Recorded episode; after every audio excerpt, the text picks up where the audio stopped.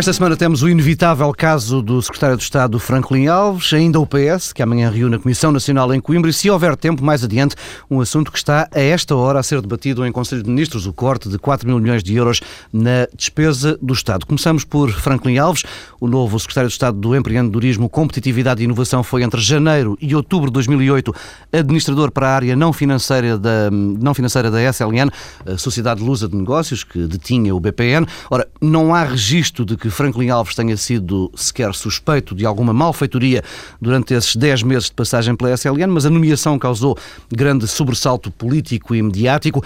Não terá ajudado o facto do Gabinete do Primeiro-Ministro ter expurgado este pedaço de atividade do currículo de Franklin Alves e ainda o facto do Ministro Álvaro Santos Pereira, em plena Comissão Parlamentar, ter, ter querido fazer de Franklin Alves um herói da denúncia do caso BPN, revelando cartas que mais não eram do que simples respostas da administração do BPN a perguntas de feitas pelo Banco de Portugal.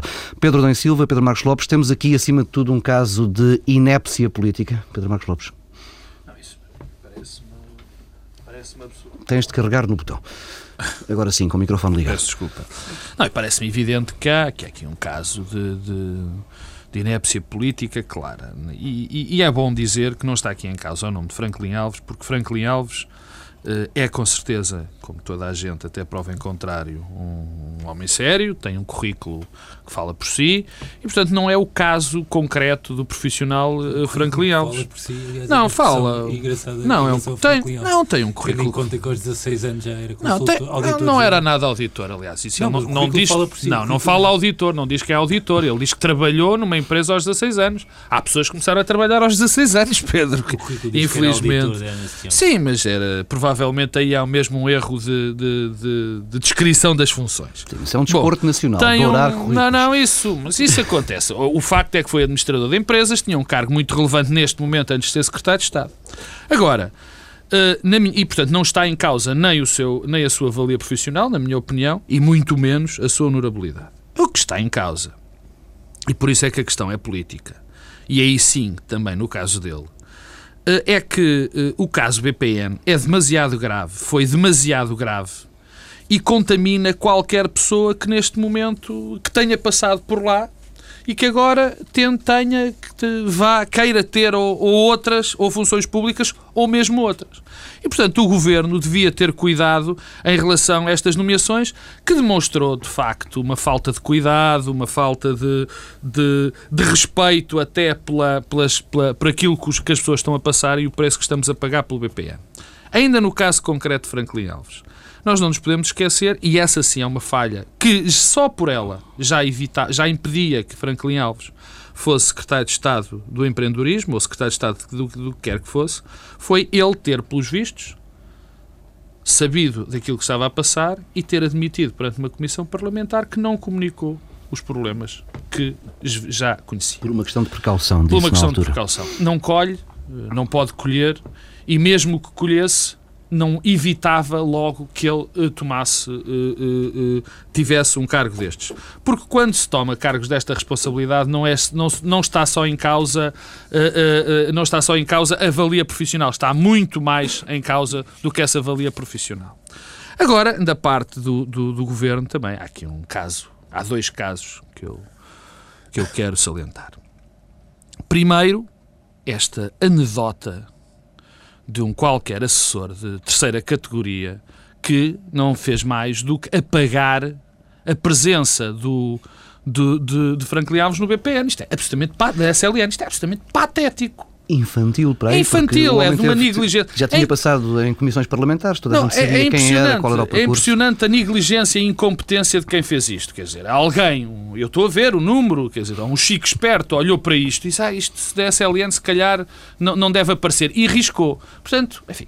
O segundo caso é o caso, eh, que já é um caso, é, oh, oh, Paulo, é um caso anedótico, que é o caso Santos Pereira. Fonte de São Bento justifica hoje ao Expresso que hum, eh, foi retirado esse pedaço do currículo porque havia a necessidade de escrever 500 caracteres a partir de um currículo de 8 mil e isso era muito difícil num espaço ah, Isso é, é, inacreditável. Isso, isso, ainda é pior, não é? Porque ah, se havia informação relevante era ele, ter, na, na, ele ter estado na CL. E se ter... havia informação irrelevante era ter sido o paquete. E se havia informação... Olha lá está, estás a ver. Não, é que é a mesma uh, coisa. É? Agora, Santos Pereira não é nada a mesma coisa, Pedro. Santos Pereira é que se tornou, de facto, uma anedota completa. Quer dizer, não, não se transformou, já é há muito tempo. Santos Pereira veio fazer, o ministro Santos Pereira veio fazer ao Parlamento uma cena absolutamente ridícula. Mostrar uma carta, que afinal não foi mandada por Franklin Alves, onde suportava, onde queria provar com aquilo que um dos homens que denunciou o caso uh, PPN foi Franklin Alves, o que se revelou imediatamente mentira. E agora, e, transpondo e pensando um bocadinho em Santos Pereira e no seu papel que tem feito, repara, Santos Pereira já teve, salvo erro, já fez 12 escolhas para secretário de Estado de, da sua, na sua, do seu Ministério. Portanto, aqui são sete secretários de Estado, salvo erro. Só dois é que permanecem. Só dois é que permanecem desde o início. Uh, sendo sete, sendo seis, não tenho agora presente. Sim. E, portanto, estamos aqui num, num estamos aqui num, num cenário extraordinário, que é, vão-se substituindo os secretários de Estado para evitar remodelar. São seis secretários de Estado, seis já substituiu quatro, dá dez. Pronto, dá dez. Portanto, estamos aqui num caso extraordinário, que é um ministro, os secretários vão-se todos embora, e a única pessoa que é boa é o, é o ministro. O resto não tem que ser tudo substituído porque não presta. Mas o ministro é que continua em grande. Quer dizer, é, é deixa-me só terminar dizendo que é, é, quase brincar com as pessoas manter Santos Pereira, porque Santos Pereira já revelou aquilo que é. Coisa. Não tem jeito, não sabe, não está preparado e depois causa estes problemas todos ao governo. Pedro Adão e Silva. De facto, isto é um daqueles temas que fala por si. Não precisa de grandes comentários nem de grandes interpretações. Eh, eu acho, eu acho curioso que eh, este longo processo de remodelação eh, de secretários de Estado eh, começou com o Primeiro-Ministro a dizer que era um tema que não tinha grande dignidade para uhum. ocupar destaque político. Ah, ocupa-nos há 10 dias praticamente e Franklin Alves foi, tomou posse sexta-feira fez sexta-feira uma semana e continuamos a falar dele. E, essencialmente, isto revela total uh, ausência de bom senso, porque um, faz algum sentido independentemente de Franklin Alves ter responsabilidade ou não, e não teve certamente, ehm, no, na SLN, pronto, curiosamente foi, eh, foi, entrou a convite de Joaquim Coimbra, é que depois as ligações são todas também muito curiosas sempre, eh, mas faz algum sentido no contexto em que estamos, ehm, em que o BPN corporiza os aspectos mais negativos da crise, todos os aspectos mais negativos da crise, eh, em que é de facto eh, o escândalo do regime. Eh, estamos a falar daquilo que não é uma questão privada qualquer que por vezes iniba a ação de alguém que vai para um governo ou que é nomeado para um cargo político.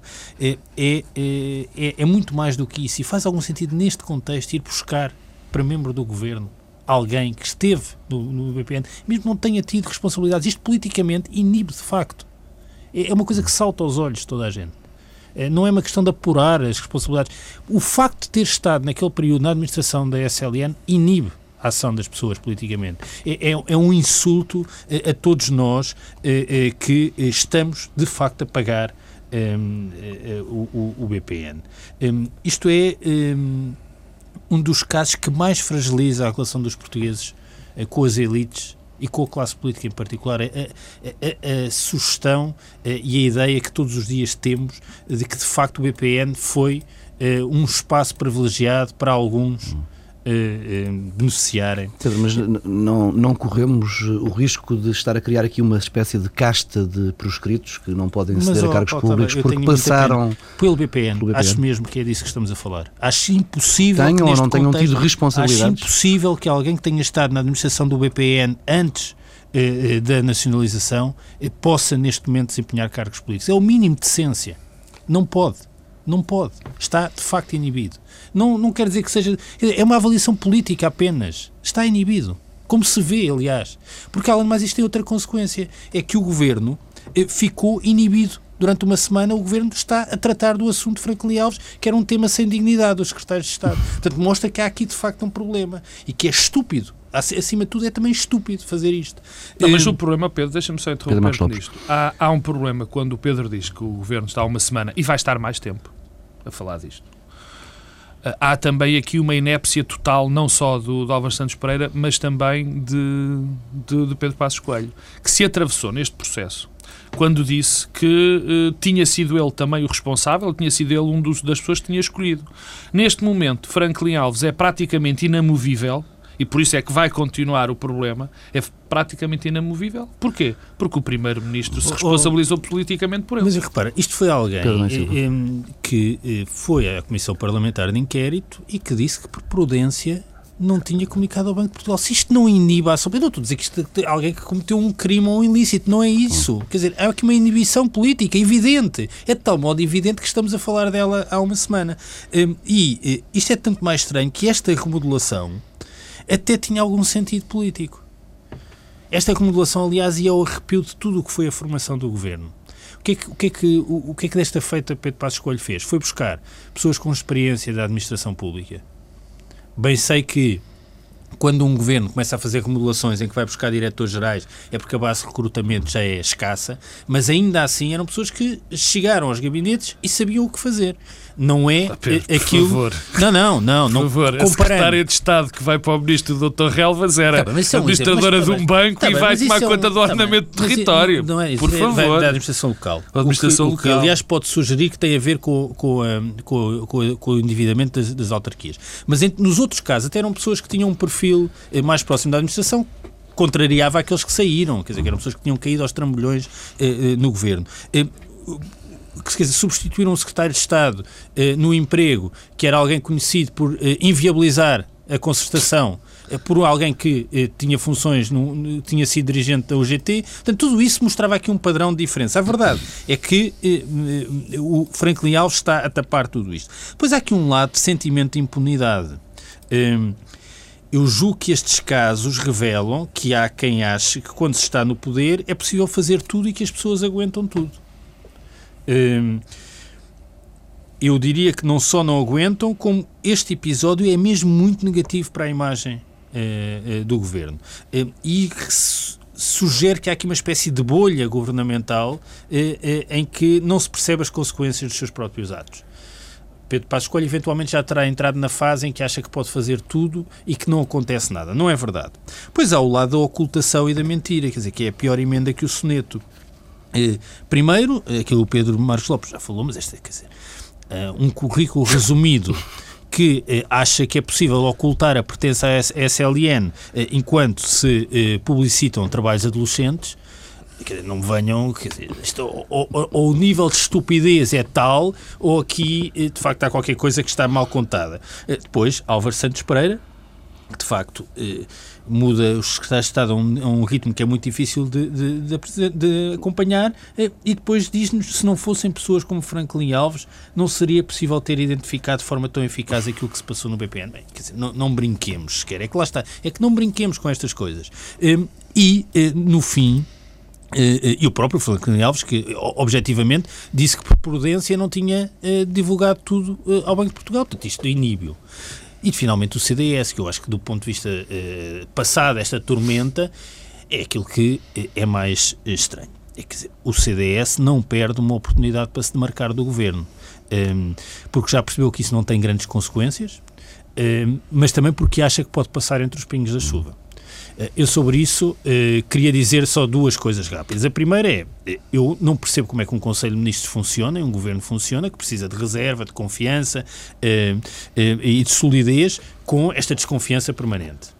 Um, e depois, acho que não é sustentável, e ainda hoje o Expresso volta a ter fontes do CDS no mesmo registro, a dizer que é demasiado mau, não é sustentável o CDS criticar em privado, através de fontes uh, anónimas, uh, e depois o silêncio em público. E sobre isso, uh, há este lado da coligação, mas há outro lado do jornalismo Sobretudo também. até tendo o Primeiro-Ministro a dizer em Sim, público a, a parte espera, do jornalismo espera é que o assunto morra rapidamente. É a parte do jornalismo, porquê? Por que razão é que os jornalistas e a comunicação social continuam a achar que temas como estes precisam de ser feitos em off sem divulgação das fontes. Por que razão? É se alguém do CDS, que é fonte da direção, que é autorresponsável, eh, acha isto, porque razão é que se tem de esconder no, no, qual é a lógica para o jornalismo político. Eu sei que, Paulo, talvez tu és aqui editor político na TSF, mas o que é que faz com que o jornalismo político precise de recorrer tanto a fontes em, off? Eu acho que isto devia acabar, pura e simplesmente. Se as pessoas não estão disponíveis para dizer em on. Não diziam. Não, não a notícia não, não existe. Não Sim. pode haver uma notícia, não podem haver notícias sobre política sistematicamente com fontes em off. Há um isto devia ser a exceção. Isso é que acabava grande parte do noticiário dos jornais. Mas é? isso, isso devia ser a exceção e não a regra, e eu julgo que isso também é algo que, eh, quando falamos destes temas, também nos deve eh, obrigar eh, a pensar sobre o que se passa no jornalismo político. Bem, Pedro, vamos avançando e mudar de assunto, não porque esse não interessa. Uh, amanhã em Coimbra reúne a Comissão Nacional do Partido Socialista e termina o prazo que António Costa um, definiu para que Seguro uh, unisse o partido. Esta semana, Costa e Seguro um, reuniram-se de novo no rato, sem que se saiba ao detalhe o que tem estado a ser negociado entre os dois. Ontem à noite, na TVI, António Costa desdramatizava uma eventual falta de acordo com Seguro. Não há drama se não houver. Epá, isto... Não vai haver. Então? Não há drama se não houver. É positivo que haja. Como disse, estou inteiramente, tenho estado todo, totalmente empenhado ao longo de toda a semana, estes dias, a procurar contribuir para que exista.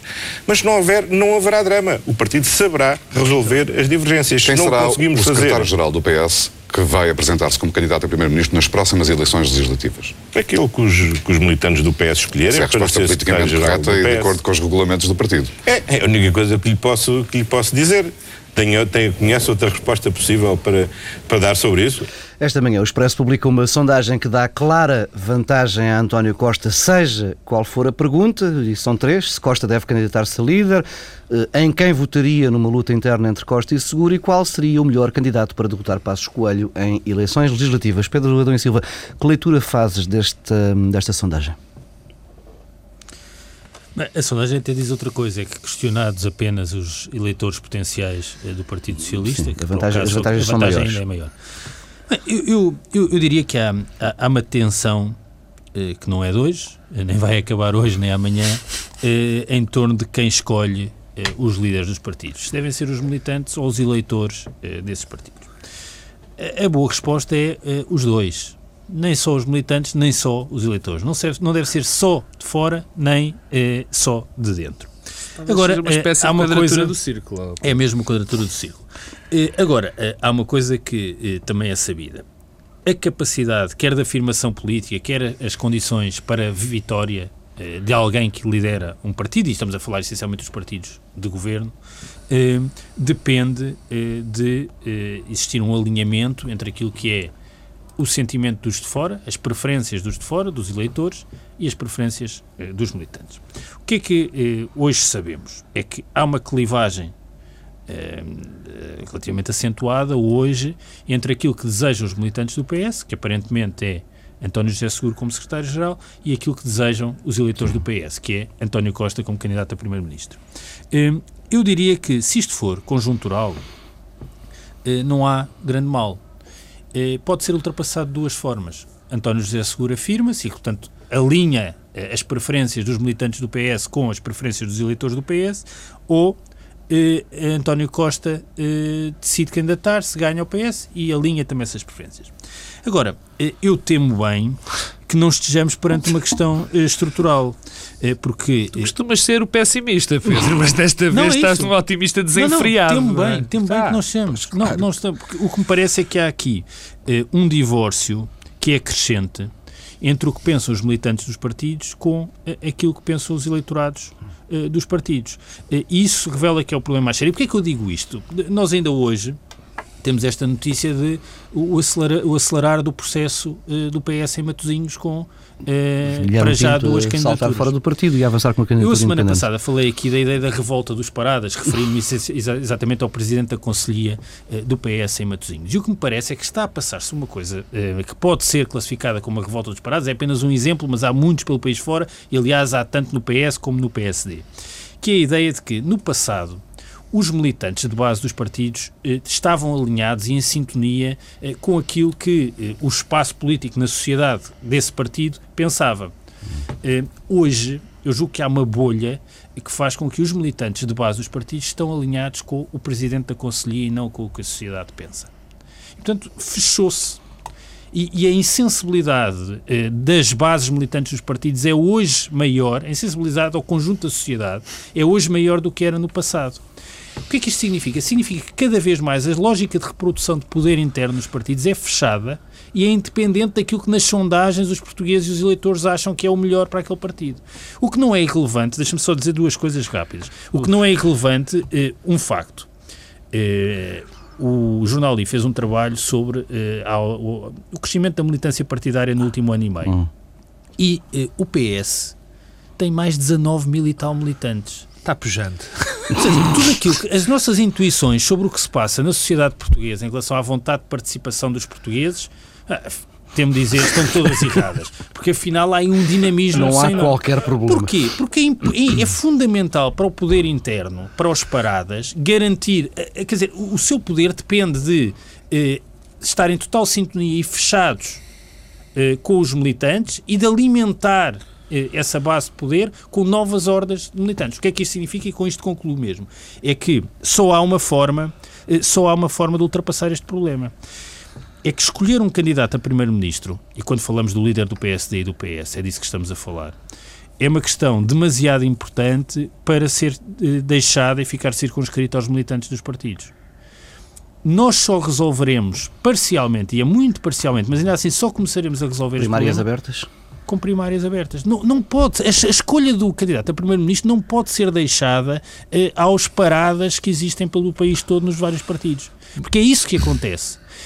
E, se nós temos um divórcio cada vez maior entre aquilo que os eleitores do PS ou do PSD acham que devia ser o candidato desse partido e o que os militantes acham, se esse divórcio cresce, a única forma de ultrapassar isto para, para haver uma legitimidade política e como precisamos de legitimidade política dos candidatos a primeiro-ministro é abrir as escolhas. Mas esse, esse, debate começou a ser feito no PS. A crise. Cedo, não, cedo não foi. foi hum. mas desapareceu. O, o, o candidato Francisco Assis tinha essa, tinha essa proposta. Pedro Marcos Lopes, antes de mais a sondagem. E não, antes de mais, eu queria começar pelo princípio.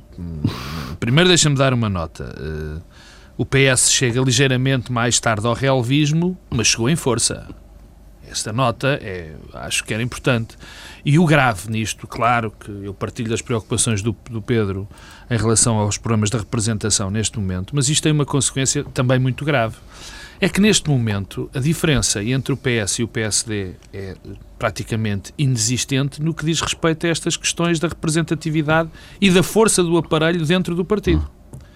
Estão iguais, estão idênticos. Não, não, nada os separa neste momento. Esta revolta que o Pedro, com, com, com, alguma felicidade, chama a revolta dos paradas, é algo que no PSD já aconteceu há uns tempos. Mas agora tornaram-se os dois partidos idênticos e isto é gravíssimo. Portanto, há uma crise de representatividade, mas essa falarei, falaremos, teremos muitas ocasiões, infelizmente, hum. para falar dela. Eu não parece que se resolva proximamente com a questão das primárias, mas enfim, é outro assunto. Eu queria começar, antes da sondagem, queria começar pela situação do PS e por aquilo que se passou esta semana. Ah, mas eu também quero falar sobre isso. mas eu foi da sondagem. Não, mas convém começar no princípio. Então começa lá do princípio. Eu, dizer, eu uh, uh, percebi-me coisa que eu desconhecia, que havia, uh, que, que, o Partido Socialista, o Partido Socialista agora está com problemas, está com problema, está com vários, mas um deles é o seguinte, primeiro, converteu-se também ao relvismo, ao paralelismo puro e duro, e em segundo lugar, também tem aqui um, um pouco de bloco de esquerda porque tem fações organizadas dentro do partido e ninguém sabia. Eu desconhecia. Provavelmente tu, que és editor de política, E há quem diga que pode vir a ter uma liderança bicéfala também. Porque, porque aqui a questão que se... Eu vi as imagens do, do doutor António Costa a sair de uma reunião com o seu staff, de uma reunião com António José Seguro, que é o secretário-geral do partido. Portanto, onde é que estão as organizações do partido de debate, do Partido Socialista? Em que título Pedro Silva Pereira, Sérgio Sousa Pinto vão ter uma reunião com António Costa? Uh, então, onde é que estão as, as comissões e as várias coisas do PS? Quer dizer, isto é uma anedota. É outra, quer dizer, vão duas pessoas negociar o quê? Representando o quê? Ninguém sabe. Bom, este foi o primeiro passo que, que demonstra bem a desorientação.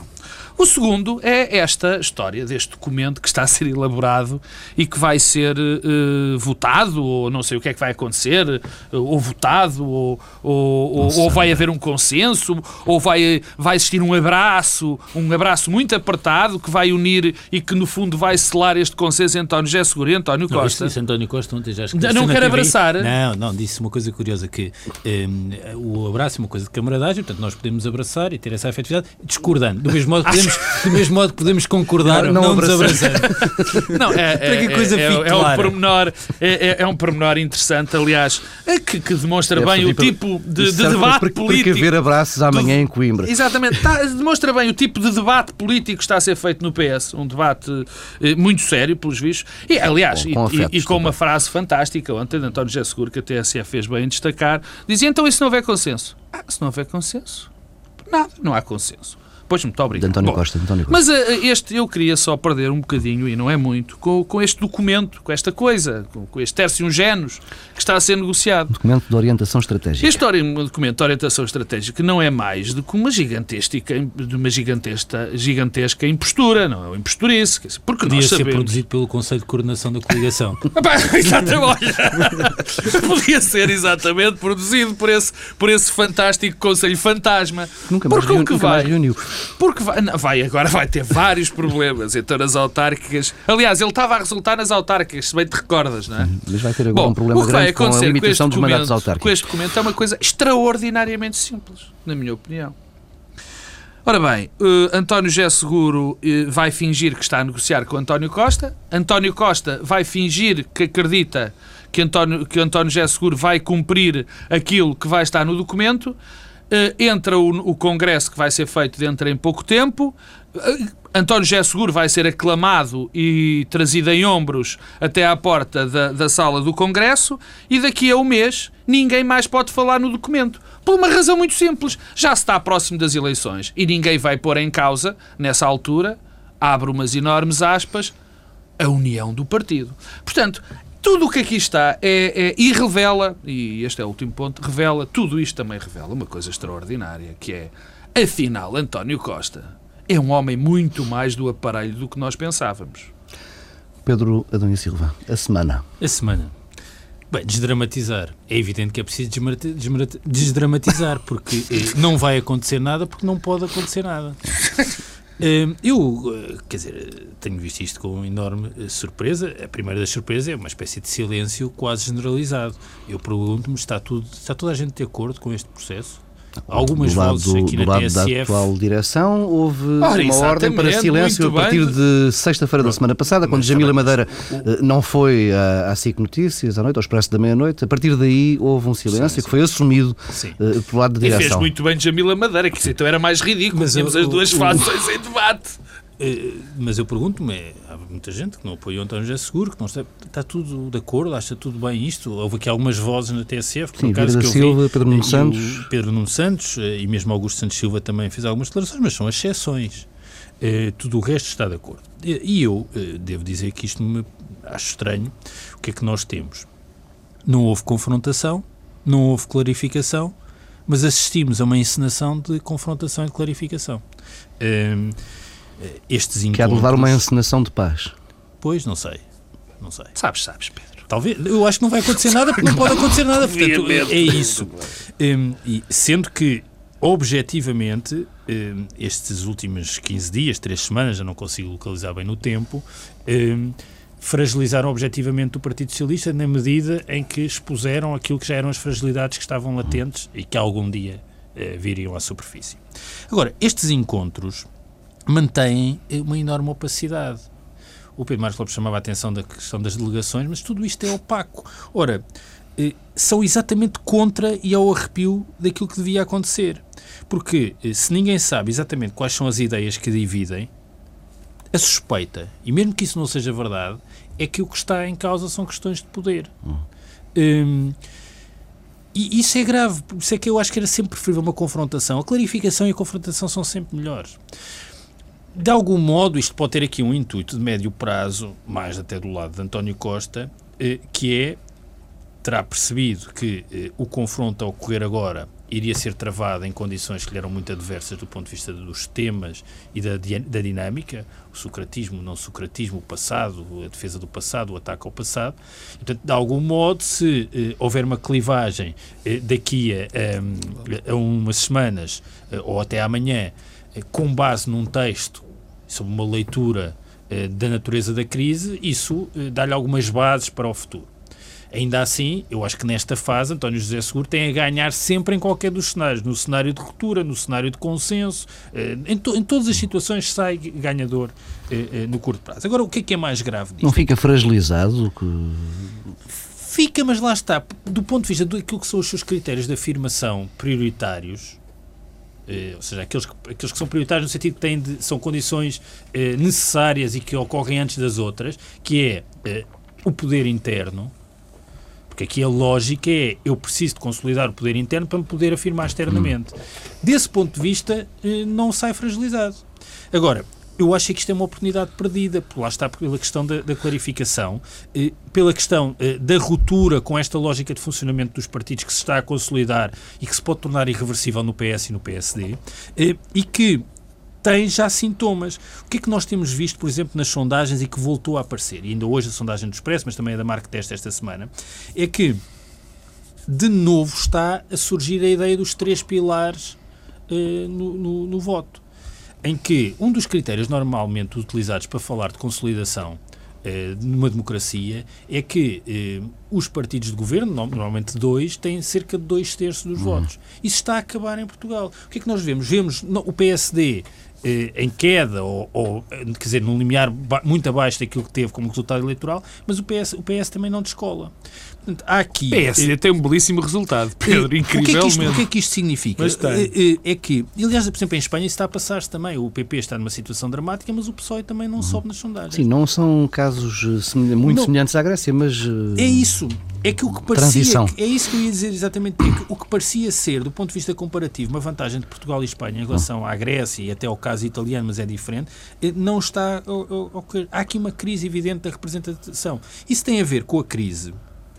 Eh, a crise arrasta os partidos de governo eh, via BPNs, via todos esses fenómenos que assistimos e quando precisávamos dos partidos capazes de se libertar de, dessas amarras, temos os partidos presos por uma espécie de hum. oligarquia interna, os paradas, o aparelho. Estão presos e maniatados por isso. Mas, ao mesmo tempo, eh, temos aqui um, um fator adicional de fragilização que é os partidos portugueses, PS e o PSD, qual foi a sua principal fonte de legitimação e de legitimidade? Foi o projeto europeu. Ora, e a eh, construção do Estado Social. Está bem, mas, mas isso uh, é, uma, é verdade, mas não tanto. O projeto europeu é, do ponto de vista dos alicerces políticos, talvez ainda mais forte, porque aí já tem mais a ver com as políticas. Tem, isso é muito discutível, mas Agora, não, não é o declínio do projeto europeu não pode deixar de afetar os dois partidos. E, portanto, eles estão aqui a enfrentar uma tempestade perfeita, hum. que é oligarquias internas que prendem eh, com relações de poder, que é Joaquim Coimbra, que indica Franklin Alves, que, para, para o SLN, oh, oh depois Franklin Alves vai para, oh. para secretário de Estado. Quer dizer, eh, estas redes de reprodução de poder, eh, Parada, que se candidata à Câmara de Matosinhos, destituindo o Presidente em exercício, tudo isto eh, eh, é limitador da ação dos, do, Tu dás-me licença. E depois, quando nós precisávamos de uma clarificação e que, de algum modo, alguém que juntasse a pressão de fora, lá está a ideia da sondagem que favorece António Costa por relação a António José Seguro, com ainda alguma ligação ao aparelho. O Pedro Marcos Lopes diz, bem, António, António Costa afinal é um homem do aparelho. Parece Eu, nítido. É, é, é, nítido, é evidente, é alguém do partido. É aquela, é, as pessoas dos partidos tendem a falar. Está é bem, mas não é nesse sentido. Não, Pedro, mas nesse sentido, sentido, se calhar a única réstia de esperança para algum tipo de renovação ainda dentro do contexto dos partidos é alguém que consiga juntar eh, estes dois universos, ou seja, hum. ter capacidade de ser do partido, do aparelho, mas ao mesmo tempo trazer alguma oh, legitimidade oh, de fora. Pedro, Agora, oh, isso precisa de confrontação oh, e clarificação, não é eh, com eh, encenações nem com não, isto, isto, Todas as vozes Pedro, que defendem António Costa disseram não, basicamente isso aqui oh, na TSF pois não, não, pois não, não, não, não, não foi bem isto que disseram. Não foi bem isto que, que disseram. uma clarificação Pedro, em Congresso. Dizer, uh, uh, não, não disseram. De facto, não disseram. Porque a clarificação e, e, e, as, e, as, e as batalhas têm que ser. As, as clarificações, a clarificação só se dá com batalhas. Batalhas mais ou menos soft, mais ou menos agressivas. Não se dá desta forma. E, e há uma coisa que eu queria, já agora falando em clarificação, obviamente, quando eu digo que António Costa é um homem do partido, eu digo homem do partido no pior sentido da palavra, não é no bom sentido, porque ser do partido é uma coisa com muita dignidade e que tem que ser algo de, de acarinhado. É da pior lógica do partido, porque o grande discurso de António Costa para não, ter, para não se ter candidatado era a questão da união do partido. Nós só, ouvia, só ouvíamos falar do partido. E continuamos, no fundo, a não saber o que é que ele tem mais divergência que não seja a questão da união do partido. Portanto, é no pior sentido das coisas. Mas há uma coisa que eu discordo do, Pedro, por, discordo não, enfim, há, tem, há uma nuance naquilo que eu, que, eu, que eu quero dizer em relação ao que ele disse. Ainda há pessoas no PS, como no PSD, que não concordam com esta, com esta, aparelhi, com esta aparelhização dos uhum. partidos. Mas é bom que apareçam. E há uma coisa que eu neste momento sei do PS. Eu no PSD sei que há alguns movimentos, mas estando no, no, dentro do poder é muito difícil contestar o poder e contestar a maneira como o partido funciona. Agora, o PS tinha uma linha de contestação que afinal não existia. Eu tenho que chegar à conclusão que a contestação a esta liderança não existia. Era só uma questão de lugares. E porquê é que eu digo isto? Porquê é que eu digo isto? Porque António Costa desapareceu. E desapareceu como líder, como líder ou como futuro líder do Partido Socialista. E as pessoas que achavam que ele devia ser um líder porque não concordavam com António José Seguro desapareceram. Portanto, isso pode explicar com não, alguma não, mágoa não, em relação à decisão de António Costa, não é? Bem, isso é apreciações uh, uh, sentimentais que eu não sou capaz de fazer, ou subjetivas. O que eu sei é, todas aquelas pessoas que acham o Pedro, o, o Pedro Adão e Silva, peço desculpa, já tinha fazer líder do, do Partido Socialista, não, era esse, não é esse o entendo. Todas as pessoas que não achavam António. Mal. Não te desejo mal, com certeza. Todas as pessoas que achavam que António José Seguro era um mau líder, subitamente desapareceram. Desapareceram porque António Costa está provavelmente a negociar lugares para eles. É a única explicação que eu posso encontrar. Aquela que está. Eu gostava que não fosse. Aliás, em algumas alturas até acho que não é. Mas é aquela que nos dão. Deixa-me acabar, deixa-me acabar. E o que é que se passa com estes contestatários? Onde é que estão as pessoas que achavam que António José Seguro uh, uh, era um mau líder? Não há ninguém. Porque os partidos também não se renovam. E os partidos têm esta, esta, estão nesta espiral de, descendente, esta espiral recessiva, porque as próprias pessoas dentro deles que nós achamos que têm mérito não são corajosas. Não têm a ousadia de contestar, de dizer aquilo que acreditam. E aqui há outro problema. É que entre as pessoas que, enfim, eh, eh, não querem dizer porque não, das outras que afinal só estavam em problema de lugares, e também há aqui um problema grave. Muitas das pessoas que neste momento estão na política, neste caso no Partido Socialista, se não se entendem com António José Seguro, vão para o desemprego. E há aqui um problema grave. E estes são, serão poucas. E há aqui um problema grave, que não é só do PS e do PS, é de todos os partidos, particularmente esses dois, que é como não fizeram vida cá fora como perderam provavelmente muito tempo. Já não tempo, dá para criar bancos. Já não dá para criar bancos. Esta altura já parece mal. Estão constrangidos na máquina. Vamos... Isso, eu não digo que essa é a principal razão, mas essa é uma grave, uma grave razão. Mas chego à conclusão, são todos seguristas no Partido Socialista. Amanhã se verá, estamos muito perto do final do programa de saída. Quero só tocar aqui ao de leve no tema que estará a ocupar o Governo a esta altura. O Conselho de Ministros está reunido eh, esta manhã com os cortes de 4 mil milhões de euros na despesa, na despesa do Estado como tema central deste encontro. Ontem, em Bruxelas, Passo Escolho explicou o que motiva, afinal, estes cortes. O país não sustenta no médio e no longo prazo o nível de fiscalidade que hoje tem. Em segundo lugar, porque precisamos de diminuir o rácio de dívida pública. E isso só é possível através de privatizações e da criação de excedentes orçamentais. Não é possível diminuir a dívida pública sem criar excedentes, sem ter saldos positivos no orçamento. Isso implica, evidentemente, ter crescimento económico e mais receitas, mas também menos despesas em termos permanentes, em termos estruturais.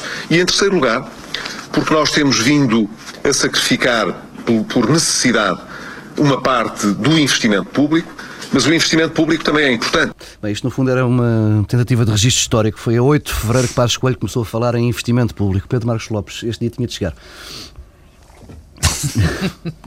não, oh, Pedro Passos Coelho não é propriamente a pessoa com a maior capacidade de se exprimir do mundo, não é? E comete muitos erros de, de, de expressão, o que provavelmente indicia também alguma confusão no seu próprio raciocínio, dou isso de barato. Agora, nenhum primeiro-ministro poderá desvalorizar o investimento público neste momento, particularmente neste momento. Quer dizer, apesar de eu saber, ou de nós todos sabermos, que, o prime... que a linha do Primeiro-Ministro, ou pelo menos a que conhecemos, é privilegiar sempre o investimento privado e achar, como eu também acho, que deve ser o investimento privado o grande o grande fator de desenvolvimento da comunidade, nós temos, agora, não, é? não, nós temos que eh, nós não podemos ser eh, talibãs eh, em termos ideológicos.